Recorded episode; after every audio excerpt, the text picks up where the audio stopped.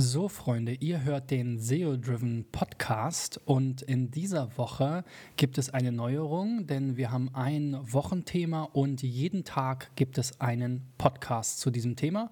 Und das erste Thema ist, was kostet eigentlich SEO?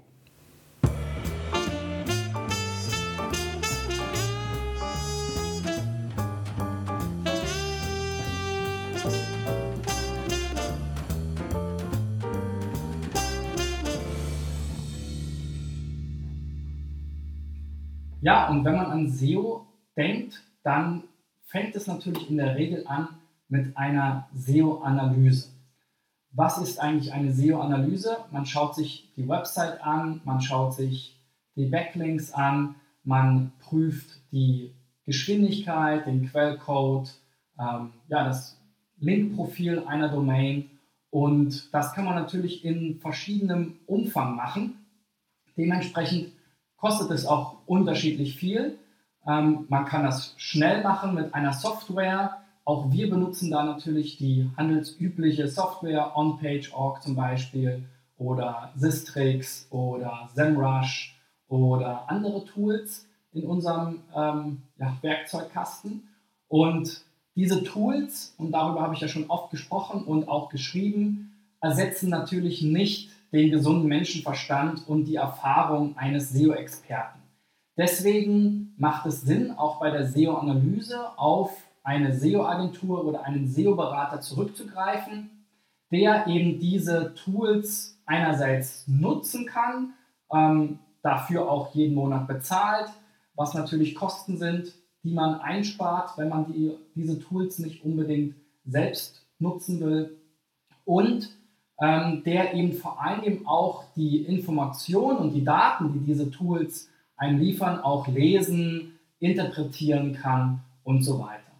Und wir rechnen hier immer so mit einem Aufwand ab einem Personentag. Bei einer wirklich kleinen Webseite, die nicht so einen großen Umfang hat, die vielleicht wirklich nur eine Art Visitenkarte im Internet ist des Unternehmens.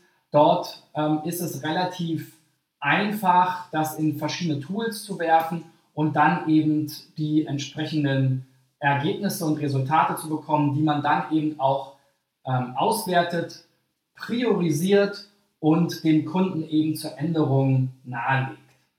So ein Personentag, und da gibt es natürlich unterschiedliche Tagessätze, kostet bei uns 800 Euro im Schnitt, also 100 Euro pro Stunde. Da gibt es Agenturen da draußen, die sind teurer, 125, 150 Euro, je nach Qualifikation der Mitarbeiter teilweise. Und da gibt es natürlich auch Agenturen, die sind günstiger oder Freelancer, die das schon für 75, 80 Euro pro Stunde anbieten können. Alles darunter, da wäre ich vorsichtig, weil das kann sich eigentlich auch für einen Freelancer kaum rechnen. Da gab es mal eine schöne Rechnung von T3N, was man eigentlich als Freelancer verlangen muss, wenn man berücksichtigt, dass man keinen Urlaub hat und so weiter. Das werde ich mal in den Show Notes verlinken. Aber wichtig ist ja vor allem nicht, was die Stunde kostet, sondern was man am Ende für ein Ergebnis für sein Geld bekommt. Und ich denke, ein Tag 800 Euro ist ein guter Einstieg, um mal einen Überblick zu bekommen über die Baustellen auf der Webseite, was man dort on-page-mäßig verbessern sollte. Das ist ja in der Regel das, wo auch die meisten Webseiten ähm, Fehler haben. Also ich habe noch keine Webseite gesehen, wo wir keinen einzigen On-Page-Fehler gefunden haben. Man muss dann natürlich auch immer ein bisschen beurteilen, wie viel Aufwand ist es, diese Fehler zu beheben. Das hängt vom technischen Setup ab, also welches CMS, welche Serverinfrastruktur dahinter steht. Ähm, aber in vielen Fällen findet man doch immer auch noch diese sogenannten Low-Hanging Fruits, wo man eben dann auch sagen kann, okay, ich habe relativ wenig Aufwand und habe einen großen, also erwartenden Effekt. Das sind oftmals natürlich so die Klassiker, wenn im Titel der Startseite Willkommen oder Startseite steht, da habe ich nicht viel Aufwand mit ähm, und ich kann natürlich sehr, sehr viel verändern, weil der Titel ja eines der relevantesten Signale ist und wenn das schon mal völlig in die falsche Richtung geht, wozu soll dann so eine Seite ranken? Das kommt da also dann bei so einer ähm, Analyse natürlich schnell zutage. Da braucht man nicht mal ein Tool für, da guckt man sich die Seite schnell an. Bei größeren Website-Projekten, Online-Shops, ähm, ja, B2B-Websites, vielleicht mit Konfiguratoren, mit dynamischen Inhalten, ähm, vielleicht irgendwelchen Online-Portalen mit viel, viel äh, Content.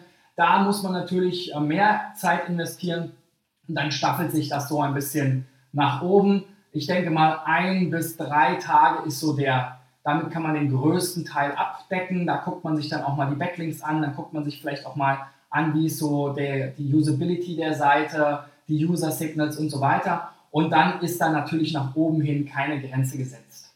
Und so ein ähm, Audit oder so eine SEO-Analyse macht eben vor allen Dingen auch dann Sinn, wenn man einen Relaunch plant, ähm, weil man dann eben schauen kann, was sind die Stärken der Website, was sind die Schwächen der Website. Das kann man direkt einarbeiten in das Konzept für den Relaunch und dementsprechend auch am Ende Geld sparen. Denn viele Firmen, große Marken machen immer wieder den Fehler, Hunderttausende Euros für ihre neue Webseite auszugeben, die dann vielleicht schick ist und vielleicht cool ist und vielleicht auch sogar schon responsive ist. Aber sie berücksichtigen halt viele kleine Maßnahmen für SEO, viele Hausaufgaben nicht, äh, entsprechende We Weiterleitungen, entsprechenden Keyword-Fokus, die Crawlability der Seiten, die interne Verlinkung und dann geht es eben mit der Sichtbarkeit bergab.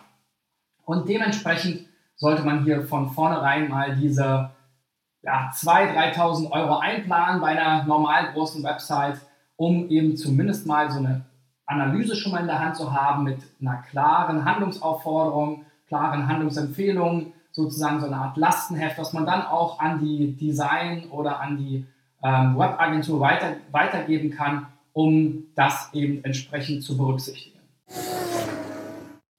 Ja, ich bin natürlich wie immer gespannt, was ihr für Erfahrungen gemacht habt, was ihr so für SEO-Analysen zahlt, was ihr für eine SEO-Analyse verlangt. Schreibt gerne in die Kommentare, schreibt mir per Direct Message, E-Mail, ruft mich an.